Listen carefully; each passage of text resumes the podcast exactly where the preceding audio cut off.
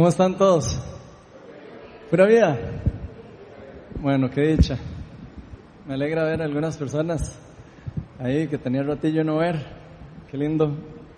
Bienvenidos todos y las personas nuevas, ojalá se sientan como en su casa. Aquí todos, la verdad, estamos aquí tratando de hacer como una comunidad en donde todos crezcamos y sigamos a Dios, pues sigamos a, al Espíritu Santo y hoy vamos a hablar un poco más de eso, pero antes de empezar me gustaría um, como hacerles una pregunta, pero quiero que sean sinceros. ¿Cuántos de ustedes aquí han tenido la oportunidad de trabajar en equipo? ¿Alguna vez? Levanta la mano, sin miedo. ¿Ok? Todos en algún momento, la mayoría hemos trabajado en equipo. Me imagino que algunas veces han sido buenas experiencias y algunas veces han sido malas experiencias. De todos los que levantaron la mano, me gustaría saber a quién le costó trabajar en equipo. Casi que todo el 100%. ¿Ok? Y eso es importante porque para trabajar bien en equipo hay que estar como conectado con el grupo del equipo, hay que estar coordinado. Sí.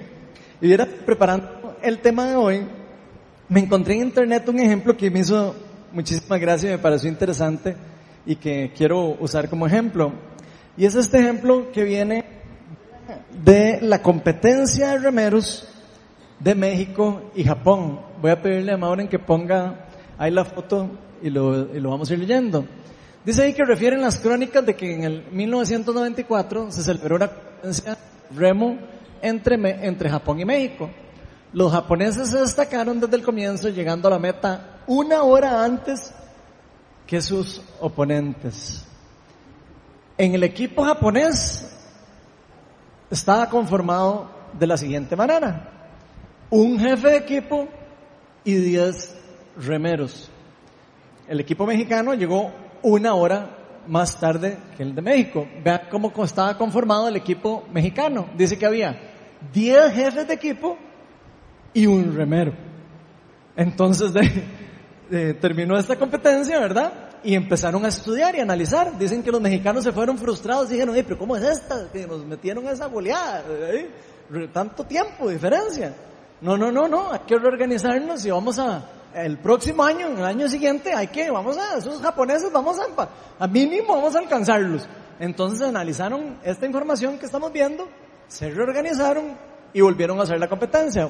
Pongamos la siguiente filmina.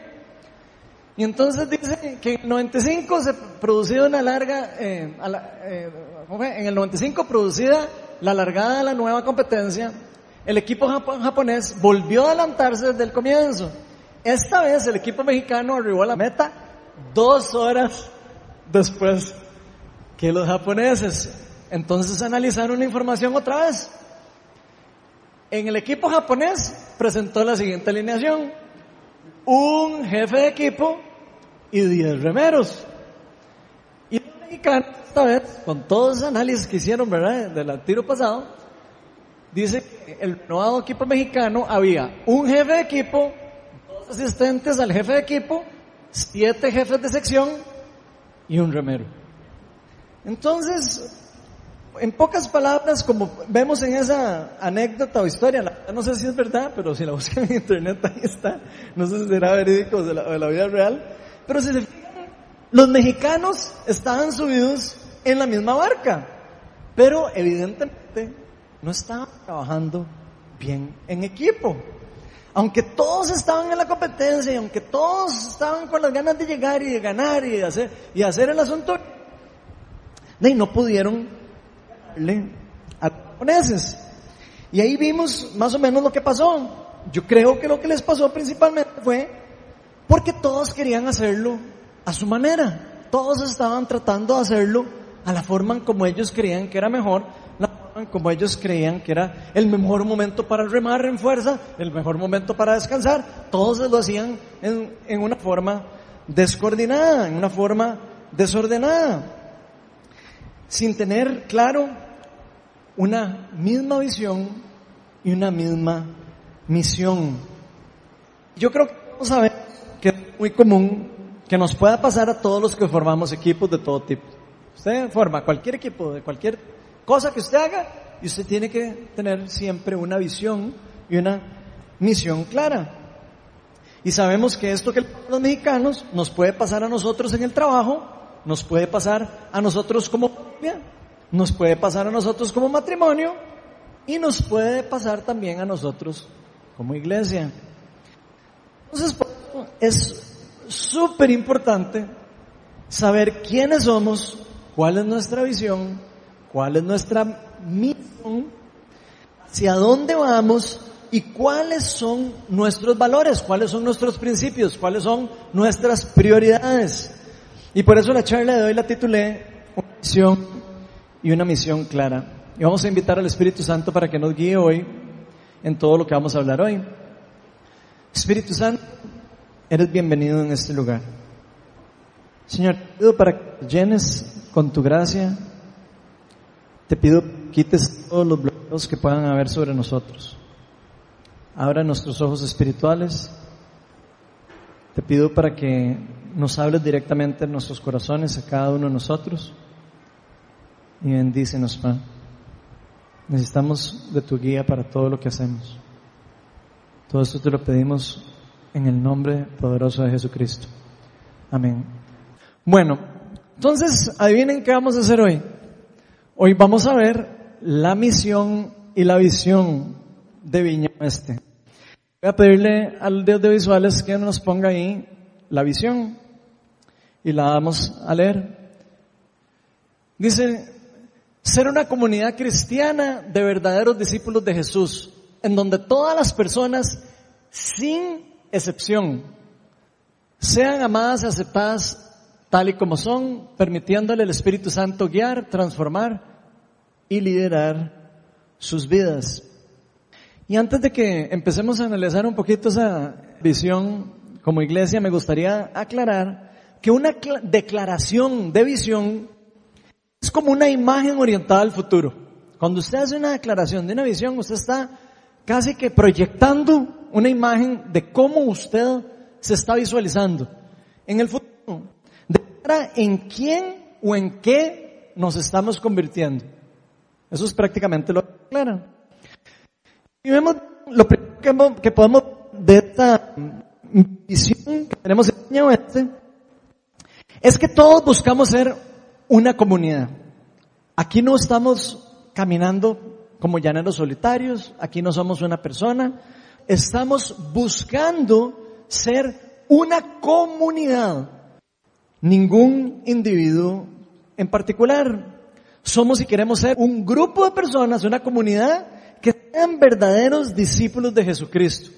Y eso es súper importante. Esto quiere decir que estamos aquí, estamos en el barco. Si usted está aquí, se montó en el barco de Viña Oeste, es porque voluntariamente usted está buscando querer ser como Cristo, que ser o querer parecerse a Cristo, e inclusive seguir las enseñanzas, su evangelio, de todas las cosas que Él nos enseña.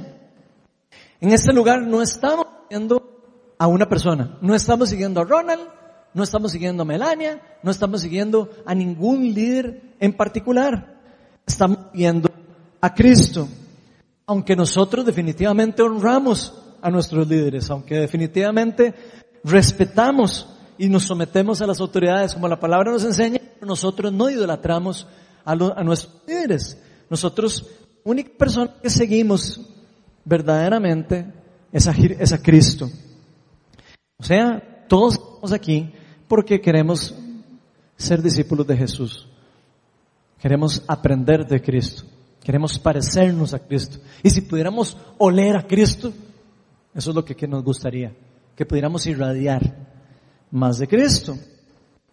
Entonces algo importante que podemos ver de nuestra visión como comunidad, en Piña Oeste recibimos a todas las personas tal y como son.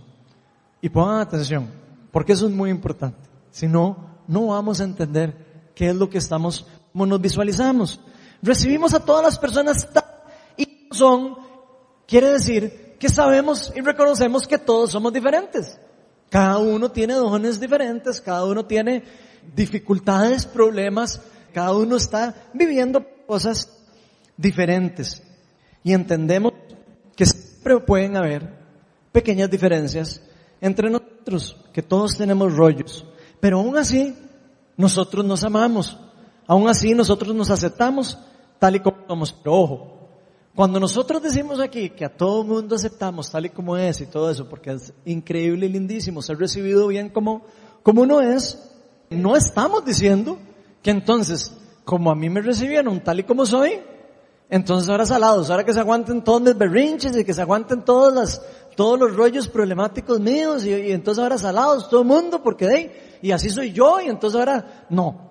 Eso no es lo que significa. Lo que significa es que somos amados como, llegamos, pero con una idea importantísima y es que no nos quedemos como vinimos. La idea es ser transformados por quién? No por Ronald, ni por ningún líder sino ser transformados por el poder del Espíritu Santo.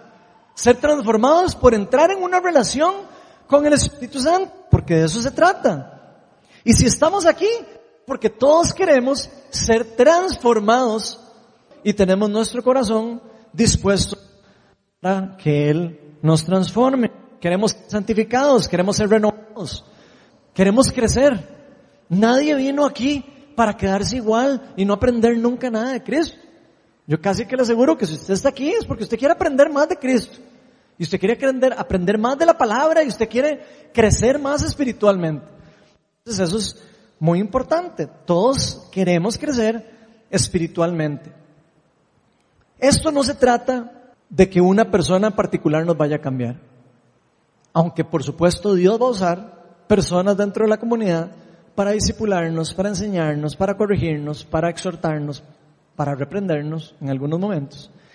Pero lo importante de esto es que aquí en Viña Oeste nadie, a nadie obligamos a ser transformado. Eso es un concepto importante. A nadie obligamos a que sea transformado por el Espíritu Santo.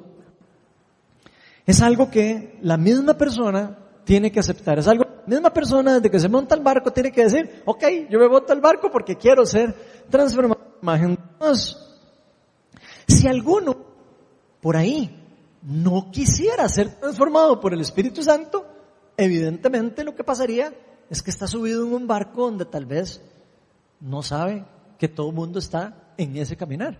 Y eso es importante. Todos estamos en este barco con ese esa visión. Estamos visualizándonos a nosotros como personas maduras que van creciendo en el futuro hasta Santa de Cristo.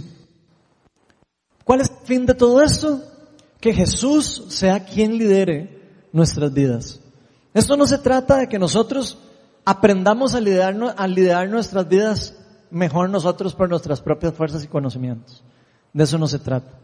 Se trata de ir aprendiendo a dejar que el Espíritu Santo nos guíe y nos empiece a llevar, según su palabra, ¿verdad? Por supuesto, nos va a llevar al camino y al fin y a la meta donde quiere llevarnos a nosotros como comunidad.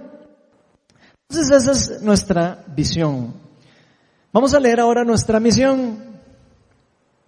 Dice así, hacer discípulos de Jesús llevando las buenas noticias del Evangelio para que conozcan el amor de Dios y ayudarlos, guiarlos y acompañarlos para que conozcan, y escuchen bien, para que conozcan, experimenten y se apoderen del reino de Dios, haciéndolo parte de su vida diaria. Esa es la misión que tenemos como iglesia. ¿Y qué significa eso? Por los que no saben nada de eso, de visiones y misiones. Bueno, una misión o una declaración de misión comunica claramente nuestra razón de existir. Y yo creo que muchos de nosotros no sabemos cuál es el fin de todo lo que hacemos aquí, todo lo que pasa en Viña, desde que uno llega y entra, todo lo que está pasando en la, en, la Viña es para, para cumplir esa, ese objetivo. Todo. Todo lo que se hace aquí, desde que uno saluda a la persona que llega a, la, viña y hasta que se va la última persona, es para, para, para llegar a cumplir la misión. En fin, todo lo que hacemos aquí es para ser discípulos de Jesús por medio de predicar y demostrar su evangelio. Aquí es importante aclarar que nuestra misión no es solo que las personas escuchen de las buenas noticias. Y por eso es importante leer la misión y entenderla, porque cada palabra que hay ahí es importante. No estamos aquí solo para que las personas escuchen de las historias del reino. No estamos aquí solo para que las personas escuchen las bendiciones que tiene Dios para nosotros. Estamos aquí para conocerlas y para experimentarlas. Ambas cosas no tiempo. Todos hacemos aquí, hacemos para conectarnos con el amor de Dios.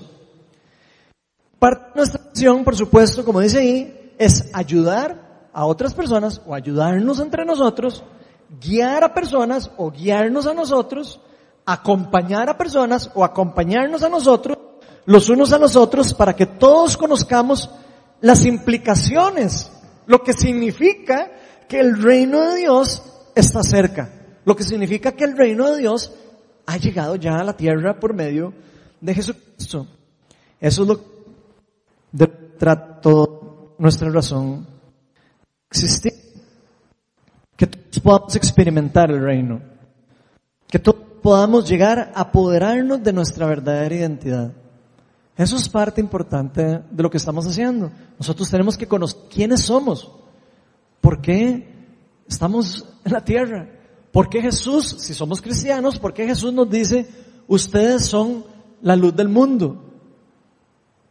Tenemos que conocer eso. Tenemos que experimentar el reino y apoderarnos de nuestra verdadera identidad en Cristo.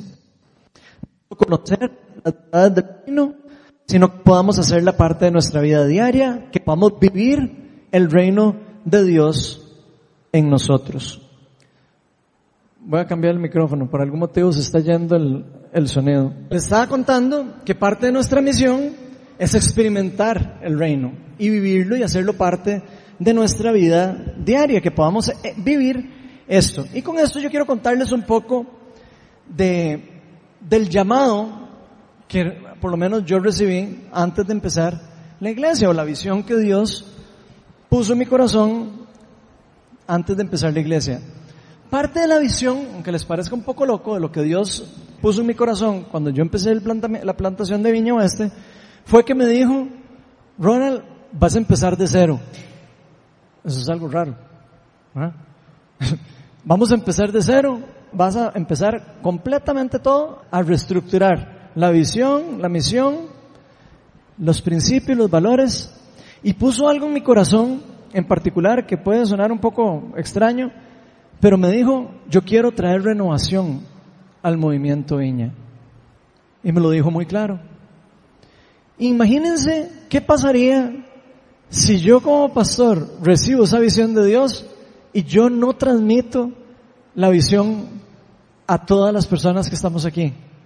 Probablemente lo que pasaría es que nos pasaría, pareceríamos el equipo mexicano. Estaríamos todos remando para diferentes lugares sin entender claramente para dónde vamos, qué es lo que estamos haciendo. Entonces es importante saber que uno de nuestros llamados, algo de los, de los, del llamado principal que Dios puso en mi corazón antes de empezar la iglesia, fue reforzar el ADN de la viña, de lo que es el movimiento viña en Costa Rica, el, el ADN de la viña global, que es algo que si ustedes estudian un poco, un poco, se ha perdido, en cierta manera. Dicen que los movimientos o los o las cosas que pasan después de 30 años pierden un poco como su enfoque. Y hay que como que volver todo el mundo a, hey, estamos como, como perdiendo el, para dónde va, para dónde íbamos. Y creo que ese es un buen momento para volver a empezar y volver a decir, ok, ¿de dónde venimos? ¿Quiénes somos? Y hacia dónde vamos. Entonces hoy vamos a hablar un poco no solo de lo importante que es que todos entendamos la visión de la iglesia, que no solo entendamos la misión que tenemos como, como cristianos, sino también algunas de las cosas que valoramos como iglesia. Porque obviamente iglesias hay de todos tipos, sabores y colores, ¿verdad? Ustedes van a diferentes iglesias, ustedes se van a topar que en diferentes iglesias se hacen diferentes las cosas y se hacen, tienen llamados inclusive a veces diferentes. Entonces me pareció importante que nosotros repasáramos un poco de cuáles son los valores también y los principios que, de lo que nos, a nosotros nos, nos describe o nos representa como movimiento. El primer valor es que nosotros valoramos, pero demasiado, y por eso está de primero, la Biblia. Nosotros valoramos que Dios decidió comunicar su palabra en forma escrita. Eso es algo que nosotros valoramos en una forma casi que prioritaria. Si no saben, nosotros creemos que la Biblia está compuesta por 66 libros, 39 del Antiguo Testamento y 27 del Nuevo Testamento. Es importante, todos los libros que son deuterocanónicos, nosotros no lo aceptamos como palabra de Dios. Y eso es importante. Creemos que la, que la Biblia en sus escritos originales, en su idioma original, es inerrante. Eso quiere decir que no tiene error. Eso quiere decir que no se contradice. Que no hay nada que se contradice en ella siempre y cuando se lea en su idioma original y se lean los escritos originales.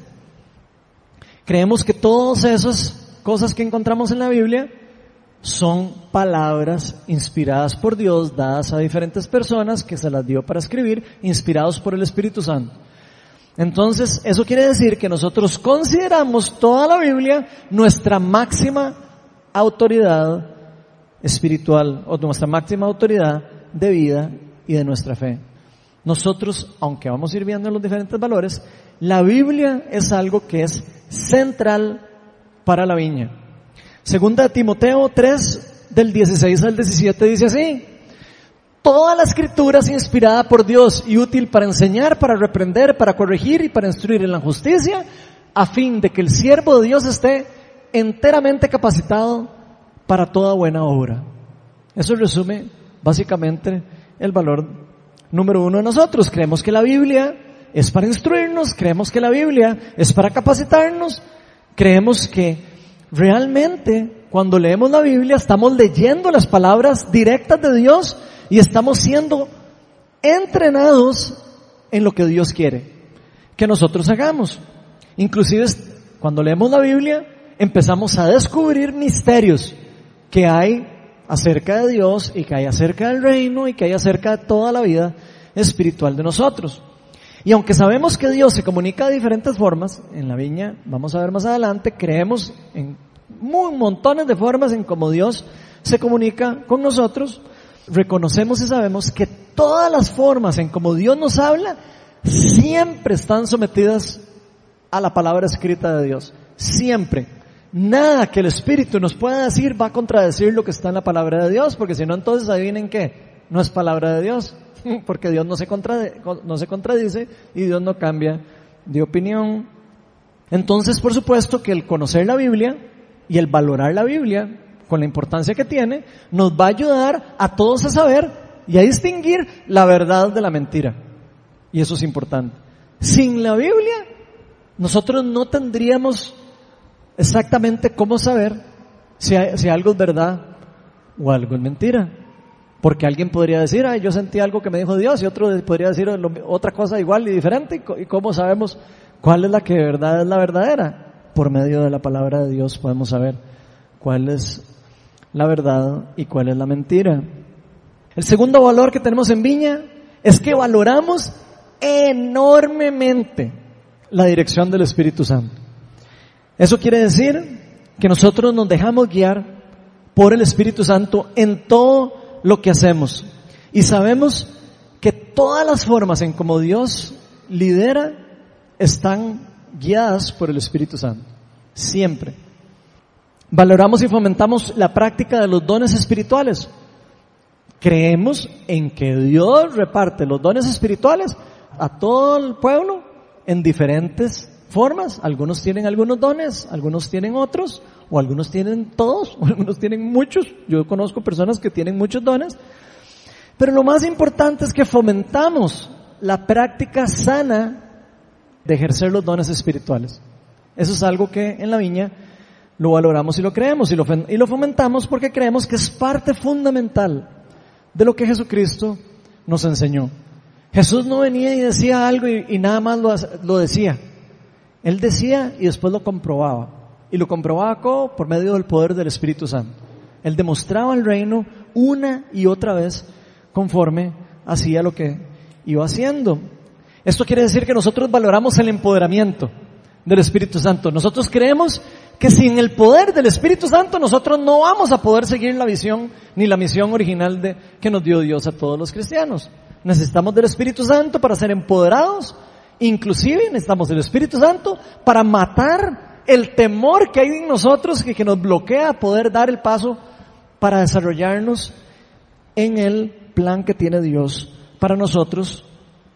Y una de las cosas que nosotros pedimos al Espíritu Santo que nos ayude es a que rompa el ego que hay en nosotros. El ego, ¿en qué sentido? El ego y el pecado, para que esas cosas no sean lo que gobiernen ni nuestras vidas, ni la iglesia. Que por cierto, la iglesia no es de Ronald, ni de Melania, ni de ninguno de ustedes. La iglesia es de Cristo y de toda la comunidad. Pero no es de una sola persona. La iglesia es de Cristo. Todo lo que se hace, se hace para Cristo. Romanos 8, del 14 al 15 dice, porque todos los que son guiados por el Espíritu de Dios son hijos de Dios. O sea, todos los hijos de Dios están guiados por el Espíritu Santo. Y por eso creemos en eso. Y ustedes no recibieron un espíritu que de nuevo los esclavice el miedo, sino el espíritu que los adopta como hijos y les permite clamar, Abba Padre. Eso quiere decir que los hijos de Dios mueren a sus propios temores, mueren a sus propios deseos y ponen su mirada en Dios y empiezan a dejar que el Espíritu Santo transforme sus vidas, nos guíe y nos lleve por el camino adecuado Siempre, por supuesto, agarrado de la mano con, las, con la Biblia. Por eso valoramos todo lo que Dios está haciendo. Dios siempre está haciendo cosas, aunque nosotros no podamos verlo. Y nosotros valoramos lo que Dios está haciendo en todo momento. Eso quiere decir que nosotros permitimos al Espíritu Santo moverse cuando Él quiere moverse. Permitimos que el Espíritu Santo traiga sanidad cuando quiere traer sanidad. Que un Espíritu Santo traiga liberación cuando quiere traer liberación. Permitimos que el Espíritu Santo dirija la iglesia. Porque es la iglesia de Él, no la iglesia de nosotros. Entonces nosotros dejamos que el Espíritu de Dios sea quien gobierne en la iglesia y no sean los hombres los que finalmente dirijan la iglesia, aunque siempre van a haber personas que están dirigiendo la iglesia, pero lo que buscamos es que esas personas sean personas llenas del Espíritu Santo y que se dejan transformar día a día y que se dejan exhortar y se dejan transformar por el Espíritu de Dios. Esto quiere decir también que nosotros en Viña, aunque tenemos un montón de estructura, porque ustedes han visto, yo soy ingeniero estructural, ya se han dado cuenta que yo soy muy estructurado, pero aunque tenemos estructuras, nosotros rompemos las estructuras cuando el Espíritu de Dios quiere hacer algo. Y eso es importante. No se asuste un día que estemos aquí adorando y de repente paremos la adoración y, alguien reciba sanidad o algo y, y, paremos lo que estamos haciendo. ¿Por qué? Porque lo que tenemos que hacer es seguir lo que Dios está haciendo, no lo que nosotros queremos hacer. Y créame que nosotros tenemos siempre una agenda. Todos tenemos una agenda, pero nosotros creemos que la agenda que hay que seguir es la agenda del Espíritu Santo. Entonces hay veces donde vamos a tener que romper la agenda que tenemos, aunque todo el mundo esté feliz haciendo lo que estaba haciendo, y dejamos que el Espíritu Santo gobierne el resto del día, porque sabemos que todo es de Él. El tercer valor es el amor de Dios y a los demás, y esto se resume en las relaciones personales. Quiere decir que nosotros valoramos el amor hacia los demás como Dios nos ha amado a nosotros, y le damos importancia por eso también a nuestra identidad es saber que yo soy amado y entonces al yo saber que yo soy amado, yo puedo amar. Y reconocemos que Dios nos ha llamado a amar los unos a los otros como Él nos ha amado. Sabemos que somos personas imperfectas, que necesitamos cariño, que necesitamos apoyo, que necesitamos palabras a veces de confirmación. Y eso lo sabemos porque todos sabemos que necesitamos a veces que alguien venga y nos ayude, nos apoye y nos dé su mano. Entonces creemos en esas cosas como parte integral de la comunidad. donde el que gobierna la comunidad siempre es Cristo. Vean lo que dice Juan 15, 13. Esto es una de las cosas de por qué valoramos el amor a Dios. Dice, nadie tiene amor más grande que el dar la vida por sus amigos. Una persona que ama en forma genuina, lo da todo por su amigo. Y ojo que esto es un versículo que lo dijo Jesús. Y Jesús es la persona que tiene más autoridad en el cielo y en la tierra, porque lo dice la palabra de Dios, pero no, no solo tiene la autoridad porque lo, porque lo dice, sino tiene la autoridad porque lo que Él dice lo hace. Él no solo dijo, ay, miren qué lindo, que amar a los demás es súper super chiva. O nadie tiene más amor que el que da la vida por los amigos y, sí, y ya. No, Él dio la vida por nosotros. Él dio la vida por sus amigos. Hay un versículo donde dice, ustedes ya no los llamo siervos, ahora los llamo amigos. Usted y yo, si somos cristianos, somos amigos de Cristo. Y por ende, vamos también a amar y a reproducir el amor de Cristo hacia los demás. Valoramos el amor, valoramos la amistad, valoramos los lazos de conexión. A nosotros nos gusta conectar, nos gusta tener actividades para conectar, tratamos de, hacerlas y de tenerlas. Porque creemos que la conexión de entre las personas que viven a Dios va a ayudar a que crezcamos.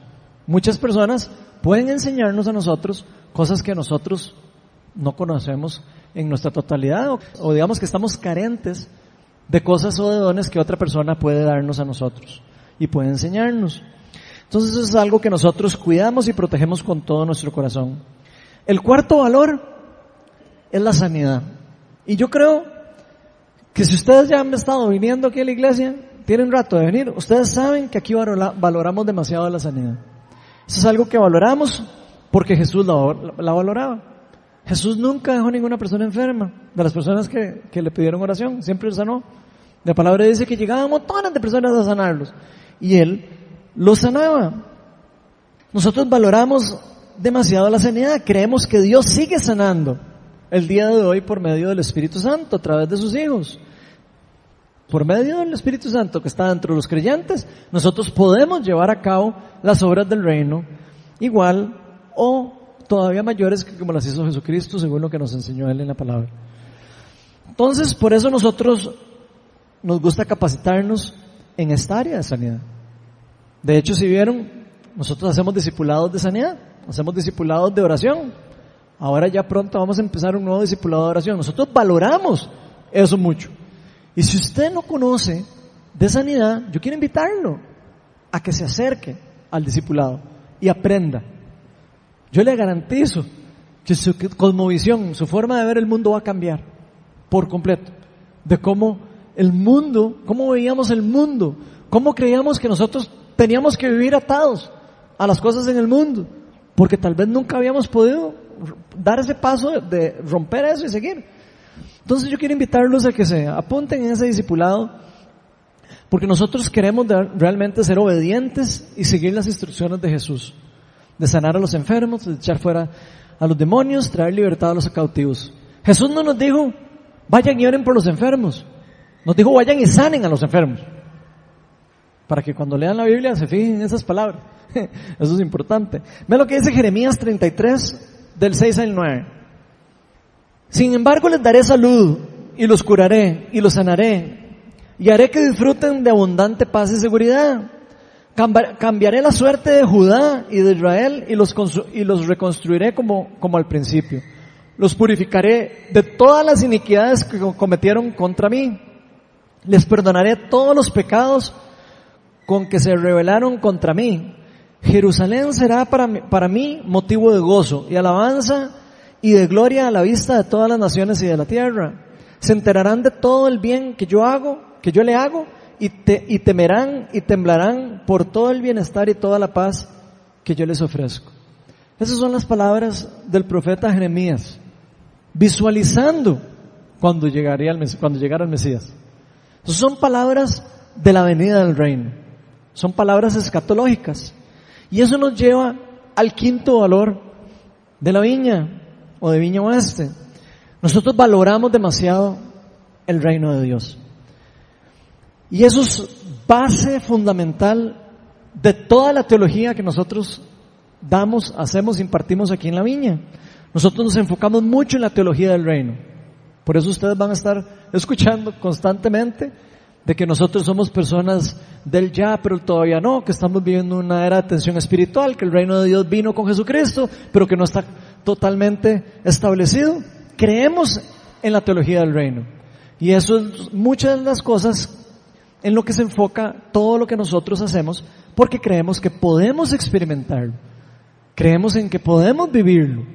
Creemos en que todos los cristianos fuimos llamados a vivir en el reino en todos los días de nuestra vida. Y creemos que esa nueva era, lo que podría llamar una era, una nueva era escatológica o la venida de una, de una era futura a la vida de ahora, esa nueva era escatológica en donde el reino ha venido a la tierra, ya inició con la vida, muerte y resurrección de Jesucristo. Y que está al alcance de todos los creyentes. Y por eso nosotros, más adelante lo vamos a ver, pero nosotros tenemos un dicho que lo, que lo inventó John Wimber, uno de los fundadores de la iglesia, que dice, en la viña todos juegan.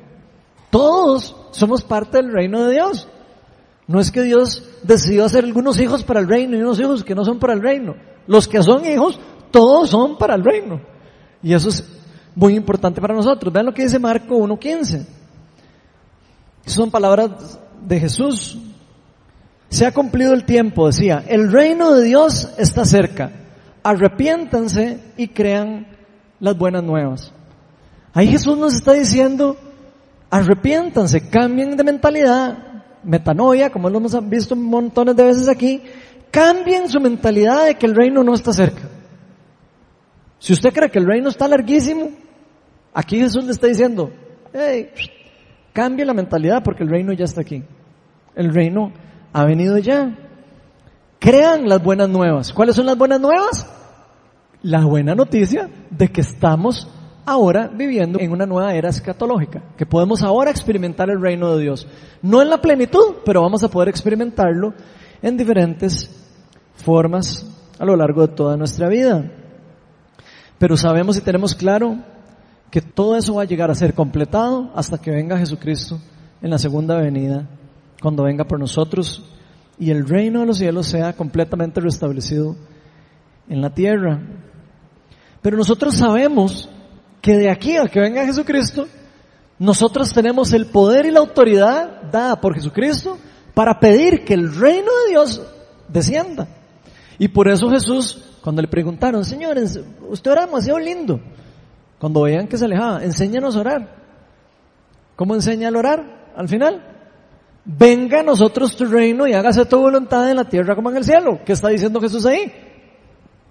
Pidan que el reino venga. Ustedes tienen el poder para pedirlo. Tienen el poder para traerlo. Pero tienen que pedirlo. Y eso es parte de lo que nosotros creemos en la viña.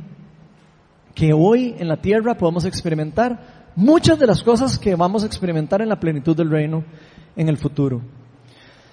Y ahora que ya vimos los principales valores de Viña, me gustaría ver nuestros principios o prioridades, si lo quisiéramos ver de alguna manera diferente.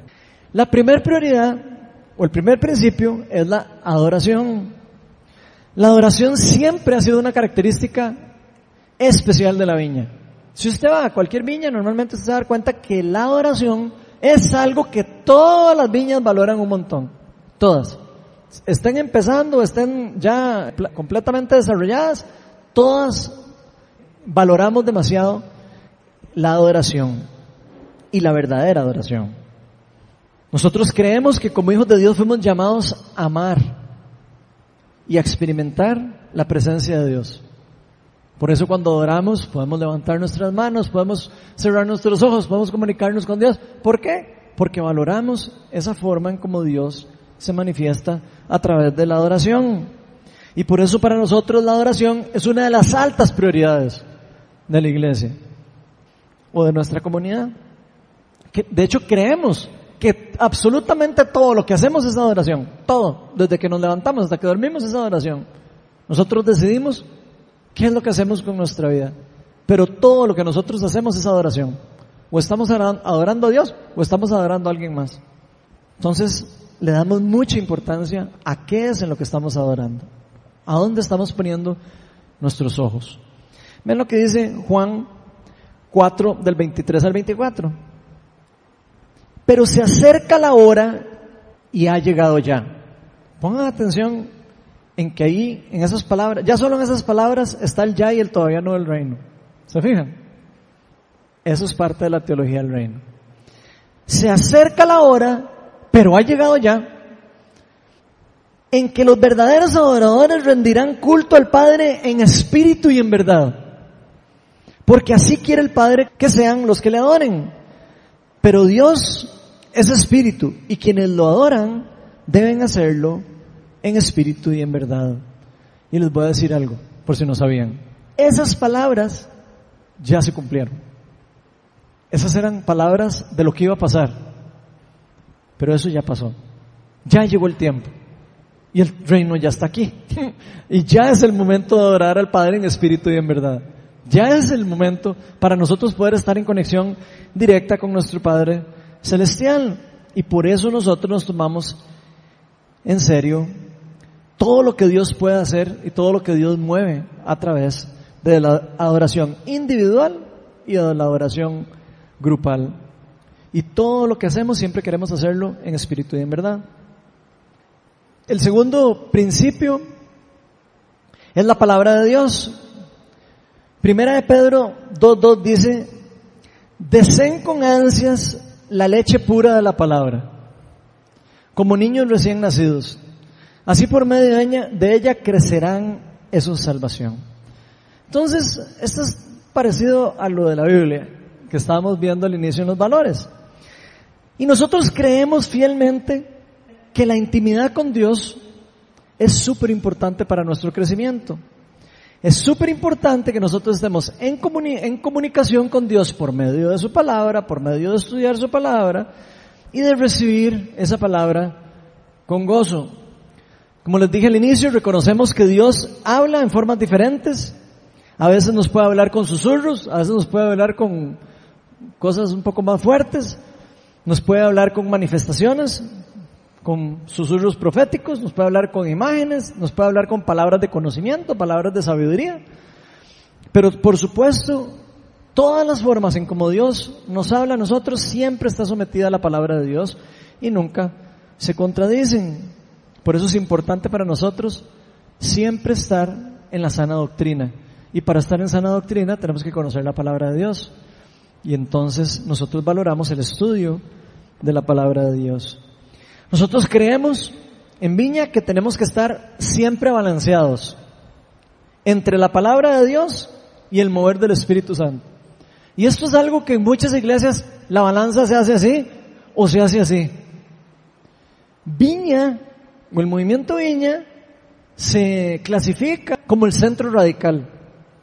No está tirado al lado total del pentecostalismo, pero tampoco está tirado al lado completo donde se cree en el sesionalismo, donde ya los dones espirituales ya no funcionan. La viña está, como diría Derek Morphew, en el, en el balance perfecto. Obviamente lo, dice como en broma, en el balance perfecto. Nosotros tenemos un balance de lo que el Espíritu Santo está diciendo con lo que la palabra de Dios dice. Si no conocemos la palabra, no podemos balancear lo que dice el Espíritu. Y por eso es importante estar balanceados. Ambos son indispensables y ambos deben de estar equilibrados en armonía. El tercer principio es el compañerismo. Y aquí es importante aclarar que una de las cosas que nosotros le damos más prioridad es el compañerismo. ¿Qué quiero decir con esto? Que creemos que estamos hechos para caminar juntos. Y por eso en las declaraciones vimos que la palabra comunidad. Nosotros queremos caminar juntos, no queremos caminar solos. Creemos que de hecho solos no podemos caminar. Necesitamos caminar acompañados de personas sanas que estén en, la misma búsqueda de Dios, donde unimos nuestros dones naturales y espirituales y en donde nos honramos los unos a los otros, nos respetamos y, y aceptamos las diferencias que tenemos los unos con los otros. Mateo 22, del, del 37 al 39, nos dice, ama al Señor tu Dios con todo tu corazón, con todo tu ser y con toda tu mente. Le respondió Jesús, este es el primero y el más importante de los mandamientos. Y el segundo se parece a este. Ama a tu prójimo como a, como a ti mismo. Entonces nosotros creemos en que eso es demasiado importante, eso es esencial. El amar a las otras personas, a las personas que tenemos a la par. Inclusive nosotros podemos, por eso fomentamos saludarnos cuando, cuando llegamos y todo. A, veces no lo hacemos, pero casi siempre lo hacemos. ¿Por qué? Porque lo que queremos es conectar, lo que queremos hacer es familia. Nosotros buscamos aquí una familia, una verdadera familia. Dios quiso, por medio del Espíritu Santo, transformar las cosas del mundo caído, hacerlas como realmente Él las quería hacer desde el inicio. Y eso lo hace también a través de lo que, se, de lo que pasa en la iglesia. Por eso nuestras prioridades es amarnos y honrarnos a nosotros. Y cuando alguien tropieza, cuando alguien cae en viña, nosotros no lo juzgamos y lo tachamos y lo echamos fuera. Eso no es parte de nuestra visión. Nuestra misión es ayudarlos, levantarlos, ayudarles. ¿Cayó? Ok, venga ahí. Vamos, se cayó este man, hay que ayudarlo entre todos. Entre todos lo ayudamos a que sea restaurado, restituido y pueda otra vez incorporarse en plenitud en el propósito que Dios tiene para sus vidas. Porque ¿saben qué? Muchos podemos caer en cualquier momento. Y nosotros tenemos que saber que en Viña no vamos a juzgar a los que se equivocan. No es que estamos a favor de, los que, de todo el pecado, no malinterpreten, pero no estamos a favor de juzgar y echar y excluir a las personas. Creemos en que la forma en cómo la gente se restituye es aceptándola y dejando que el Espíritu Santo la transforme y la convenza de su pecado. Y ahí nos incluimos todos. Todos estamos incluidos. La cuarta prioridad es el servir. Si ustedes se han dado cuenta aquí, muchas personas sirven. Servicio. Estamos, ponemos nuestro tiempo, nuestro dinero, las cosas de nosotros las ponemos a disposición de la comunidad, a disposición de la, de la familia que tenemos en Cristo. Esto implica que nosotros oramos por los enfermos, gastamos tiempo de nuestra vida. ¿En qué? En ayudar a otras personas. Gastamos tiempo de nuestra vida en alcanzar al perdido. Gastamos tiempo de nuestras vidas en ayudar a los necesitados y a los pobres. Tal vez eso aquí ustedes todavía no lo ven porque nosotros estamos apenas empezando la plantación de la iglesia. Pero es importante que sepan que eso es uno de los, de los, de las prioridades de nosotros. Y hacia, ese lado es cuando vamos a caminar. Importante tenerlo claro. Mateo 23.1 dice, el más importante entre ustedes será siervo de los demás. Jesús lo tenía muy claro, que nosotros fuimos hechos para servir, no para ser servidos. Nosotros fuimos hechos para servir, para dar lo que Dios nos dio. Cada uno de ustedes, incluyéndome, tiene un don especial. Tiene un don que le hace falta a la comunidad. Todos, absolutamente todos. Si todos unimos nuestros dones, vamos a poder experimentar la verdadera comunidad que Dios quiere para nosotros. Pero para eso adivinen que hay que dar del tiempo, hay que dar del servicio, hay que dar de lo que yo soy, hay que compartir lo que yo tengo y lo que he aprendido. Inclusive a veces podemos impartir las cosas que hemos recibido de Dios hacia otros. Para nosotros es una prioridad servir sin esperar nada a cambio. Nosotros no servimos para que venga Ronald o, Melanie y digan, uy, qué lindo, cómo, qué chivo, cómo, qué lindo que acomodaste las sillas el otro día. O sea, nosotros no hacemos aquí las cosas, nosotros no servimos para que alguien venga y nos vea y nos diga que qué, que qué bien. Para eso no lo hacemos. Lo hacemos porque realmente lo estamos haciendo para Cristo. Porque sabemos que todo lo que yo hago en la comunidad va a ser para el bien común, va a ser para el bien de todos. Y por eso lo hago, no lo hago por lo que digan las personas. Si usted lo está haciendo para que alguien llegue y le diga que qué bonito, yo creo que usted se va a frustrar un poquitillo. Porque no, no siempre, ahí viene qué, no siempre todo el mundo está pendiente de que la gente está haciendo un montón de cosas. Y no debería de ser, todo mundo debería estar en un mismo espíritu queriendo hacer o construir las cosas del reino para todos por igual. Tampoco hacemos eso para ganarnos el aprecio de Dios. Dios ya nos ama por medio del, sacrificio de Cristo. Entonces nosotros no necesitamos servir para ser amados por Dios. Lo hacemos en respuesta de lo que he recibido de Dios por gracia. Lo hacemos con un corazón genuino en respuesta a la gracia que hemos recibido directamente de Dios. El quinto principio o prioridad es la capacitación. Yo creo que si usted tiene un ratillo de venir, se ha dado cuenta que a nosotros nos gusta capacitar a la gente. Y nos gusta capacitar porque sabemos el poder que tiene la capacitación. Y eso Jesús nos lo enseña en Mateo 28, del 19 al 20. Nos dice, por tanto, vayan y hagan discípulos de todas las naciones, bautizándolos en el nombre del Padre, del Hijo y del Espíritu Santo, enseñándoles a obedecer todo lo que les he mandado a ustedes y les aseguro que estaré con ustedes siempre hasta el fin del mundo. Entonces, si se fijan, eso es parte inclusive de la gran comisión que Jesús nos dio a todos los cristianos. Y por eso, para Viña Oeste es una prioridad la capacitación de los santos. Que cada uno de nosotros seamos capacitados en oración, en la Biblia, en todas las cosas que sean de Dios, inclusive en adoración o en lo que sea, en lo que uno sienta que tenga el don o que quiera uno desarrollar. Creemos en que tenemos que capacitar a los santos. Eso significa no solo contestar el llamado de Dios, sino, sigue, sino significa seguir la gran comisión. Creemos en que debemos estar en constante capacitación, en constante renovación y actualización. No es que nos leímos una cosa y decimos, ah, entonces ya, ya me la sé. No. Las personas cuando están capacitándose, igual que como cuando uno estudia para una profesión o algo, uno está en constante capacitación, en constante renovación de las cosas que uno aprende. Y creemos plenamente en que todos juegan, como se los decía en el tiro pasado. Todos juegan, pero todos juegan, pero tienen que estar capacitados, ¿verdad? O sea, en Viña, a nosotros nos gusta que todo mundo haga de todo. ¿Por qué? Porque es parte de vivir en el reino. El, que, el prohibir a una persona hacer algo, prácticamente sería prohibirle ejercer la libertad del reino. Entonces nosotros sabemos y tenemos muy claro que, todos estamos hechos para, para jugar, por decirlo de alguna manera, pero no es un juego, sino estamos hechos para servir, estamos hechos para dar y estamos hechos para actuar en el reino de Dios y en todo lo que pasa en la iglesia. Todos estamos hechos para eso, pero necesitamos ser capacitados. Y creemos que eso es importante porque tenemos que tener armas. Uno no, yo, yo eso lo digo a veces, uno no manda a un soldado a una guerra sin, armas, ¿verdad que no?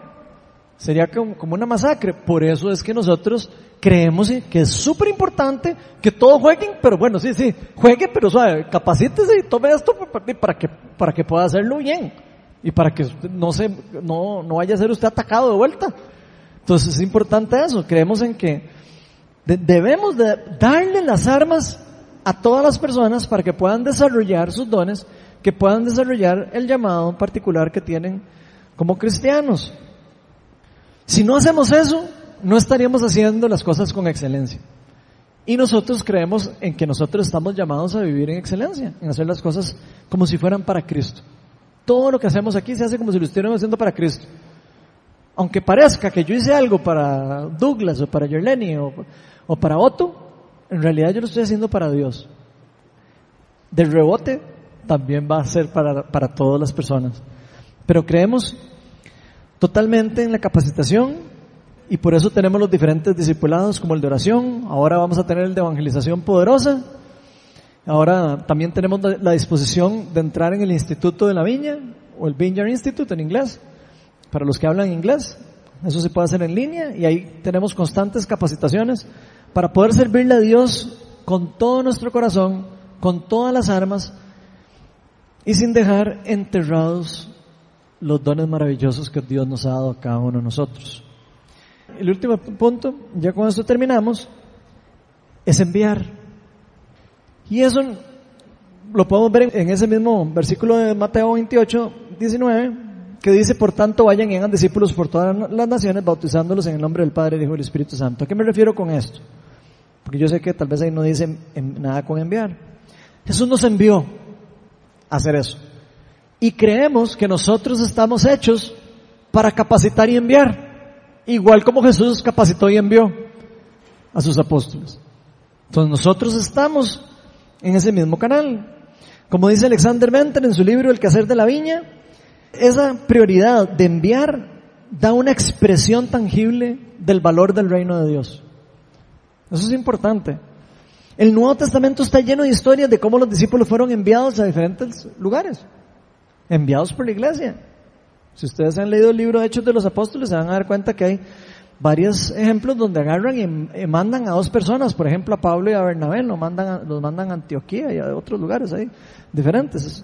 Creemos en eso, creemos en enviar también a las personas que Dios llama, ¿verdad? Por supuesto, a hacer estas cosas y apoyamos todo lo que tiene que ver con misiones para construir o para fomentar el avance del reino de Dios en la tierra. Pero por supuesto que creemos también que el enviar viene de la mano de estar capacitado y listo para hacerlo. Entonces, bajo, nuestras prioridades es capacitar y cuando la persona está capacitada, la podemos enviar si vemos confirmación de Dios y si la persona tiene la disposición también de hacerlo. Todo lo que nos gusta hacer en la viña, nos gusta hacerlo con el ejemplo. No solo decirlo, sino hacerlo. Nos gusta multiplicar el reino de Dios en forma natural y como Dios nos guía a hacerlo. O sea, nosotros queremos multiplicar, hacer crecer el reino. Nunca que se encoja. Entonces nosotros en Viña Oeste, como ustedes se han dado cuenta, Todavía estamos en una etapa tal vez de plantación. Tal vez ustedes ya ven como algunas cosas muy establecidas, pero hay muchas otras que todavía están totalmente en construcción. Hay cosas que ni siquiera están. Y, parte importante de nuestras prioridades es que todos como comunidad sepamos cuáles son las cosas que valoramos. Cuáles, inclusive que puedan identificar cuáles cosas de ahí están faltando. Mira, Ronald habló de tal cosas y yo no he visto eso. Adivinen por qué es que no lo han visto. Porque alguien tiene que contestar el llamado. Alguien tiene que ser capacitado, alguien tiene que ser enviado. Entonces, es importante saber que eso es parte de la iglesia como un todo. Inclusive hay que entender eso porque si no van a empezar a echarme a mí la culpa. Ah, es que Ronald no tiene no sé qué, no ayuda a los pobres y no a no sé qué. ¿Cómo que Ronald? ¿Acaso, acaso me corresponde hacerlo a mí? Es importante que sepan que aquí estamos en una comunidad y que todos tenemos la responsabilidad de hacerlo juntos. Y eso es importante que lo entendamos todos juntos, que entendamos que estamos subidos en un barco y que vamos remando todos para el mismo lado. Creemos en la multiplicación, en la plantación de iglesias. Nosotros creemos en que Dios nos llamó a plantar iglesias, en que nos llamó a multiplicarnos. No nos llamó a quedarnos todo para nosotros solos y entonces solo lo que pasa en Viña Oeste es lo único que, que es bonito y entonces lo que sale de la pared de la iglesia ya no, ya no es bueno. Al revés. Creemos en que tenemos también que ir y llevar lo que tenemos a otras iglesias, en compartir con otras iglesias viña y con otras iglesias que no son viña, porque creemos en una sola iglesia. Creemos en la unión del cuerpo de Cristo. Y sabemos que hay muchos ministerios que tal vez nosotros no podemos apoyar con nuestro tiempo, pero podemos apoyar con nuestro dinero. Tal vez hay personas que tienen llamado misionero, pero no tienen plata. Entonces nosotros como comunidad somos responsables de eso. Hay personas misioneras pero no tienen dinero. Entonces tal vez ahí es donde tenemos que empezar a, evaluar las prioridades que tenemos como iglesia y empezar a apuntar en la dirección correcta. Y esto aplica a todas las áreas de, evangelización y me refiero al ministerio de los pobres, me refiero a cualquier tipo de servicio o ayuda a la sociedad inclusive. Nosotros creemos en que nosotros como iglesia estamos llamados a servirle a la comunidad. El sueño mío es cuando salgamos caminando por aquí y digan, ah, estos son los de Viña Oeste. Yo estoy casi seguro que ni nos conocen. Pero eso no está bien. Nosotros, la gente alrededor de aquí deberían decir, más es una iglesia, lo que hay ahí, fue pucha, ma, viera qué gente, más, más buena, más buena nota y todo.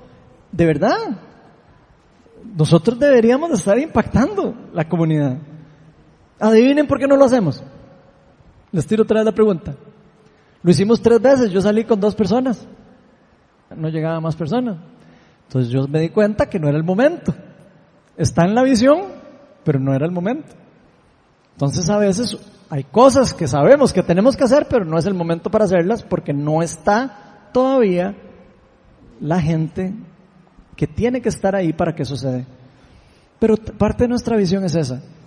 El sueño, que si yo les dijera a ustedes, ¿qué creo yo? Es que de verdad la gente supiera que aquí hay una iglesia. Pero que supieran por las cosas hermosas que hacemos, no por la bulla que hacemos. Porque todo el mundo sabe que las iglesias están cerca por la bulla que hacen. Pero que la de nosotros sea conocida por las cosas que se hacen en servicio a la comunidad. Que la gente pueda reconocer que nosotros estamos viviendo el reino. Que queremos impartir de lo que Dios nos ha dado hacia otras personas. Y si hay algo que siempre le pido a Dios, es que nos una a todos en un mismo espíritu. Que nos una a todos como comunidad. Unidos somos mucho más eficientes que separados. Aquí podemos haber cuatro personas con todo el empuje del mundo. No es lo mismo cuatro personas que sesenta empujando y remando. ¿Ya vieron lo que les pasó al equipo de México? De nada sirve tener un montón de gente que está haciendo remando para todo lado. Lo más importante es saber para dónde va el barco y todos juntos remar. Vamos a ser más eficientes. Y eso es algo que yo le pido a Dios. Y de hecho les voy a decir una cosa. Desde ya yo voy a declarar que en Viña Oeste nosotros vamos a ser reconocidos como una comunidad que rema en la misma dirección. Como una comunidad que va siempre a caminar en la misma dirección, en un mismo espíritu, fomentando la unión del cuerpo de Cristo y acompañar a las otras personas que estamos en el camino y en el proceso, uniendo nuestros dones para crecer, para expandir el reino de Dios, no solo en la Guásima, sino fuera de la Guásima y fuera del país y hasta los confines de la tierra.